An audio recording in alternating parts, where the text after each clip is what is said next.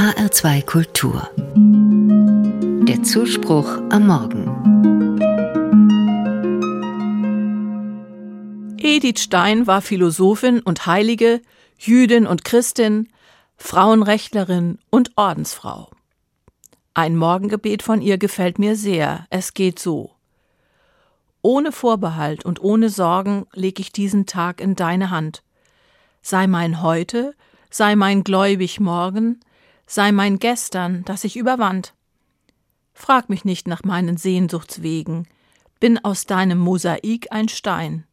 Wirst mich an die rechte Seite legen, deinen Händen bette ich mich ein. Zunächst spricht Edith Stein von der Zeit. Gegenwart, Zukunft und Vergangenheit. Ihr menschlich begrenztes zeitliches Dasein ist auf Gottes ewigen Zeitstrahl eingetragen. In ihm ist alles, was sie persönlich je bewegt hat und bewegen wird und noch bewegt, aufgehoben. Und deswegen hat sie das Gefühl, sich nicht mehr von Sorgen niederdrücken lassen zu müssen. Sie vergleicht sich mit einem kleinen Mosaikstein in dem großen Mosaik von Gottes Schöpfung. In einem Mosaik sind alle Teilchen gleich wichtig. Wenn eins fehlt, dann ist der Gesamteindruck gestört. Wenn ich mit meinen Kindern gepuzzelt habe, habe ich das gemerkt. Sie wurden unruhig und unzufrieden, wenn sie ein fehlendes Element suchten und nicht gleich fanden. Und wenn sie so richtig in Schwung waren, konnten sie nicht mehr aufhören, bis alles zusammenpasste. Edith Stein ist da gelassener. Sie vertraut darauf. Gott wird ihr nach allen Sehnsuchtswegen schon den richtigen Platz zuweisen. Sehnsuchtswege gab es für sie viele und sie blieben meist unerfüllt.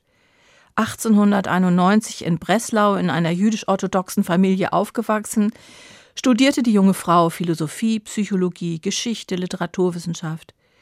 Sie promovierte bei Edmund Husserl einem in seiner Zeit berühmten Philosophen.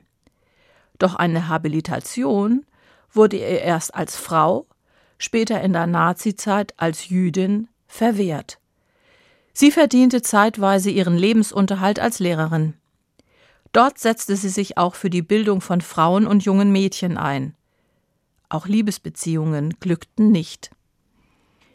Als Edith Stein sich später dem Katholizismus zuwandte, gab es natürlich viele Konflikte mit ihrer Familie. Sie kamen zum Höhepunkt, als Edith Stein in ein Karmeliterkloster eintrat und den Ordensnamen Schwester Teresa Benedicta Acruce annahm. Für ihre fromme jüdische Mutter war die Tochter gestorben. Das war bitter für beide Frauen. Ich kann deswegen das Bild vom Mosaikstein, der seinen Platz noch nicht gefunden hat, gut nachvollziehen.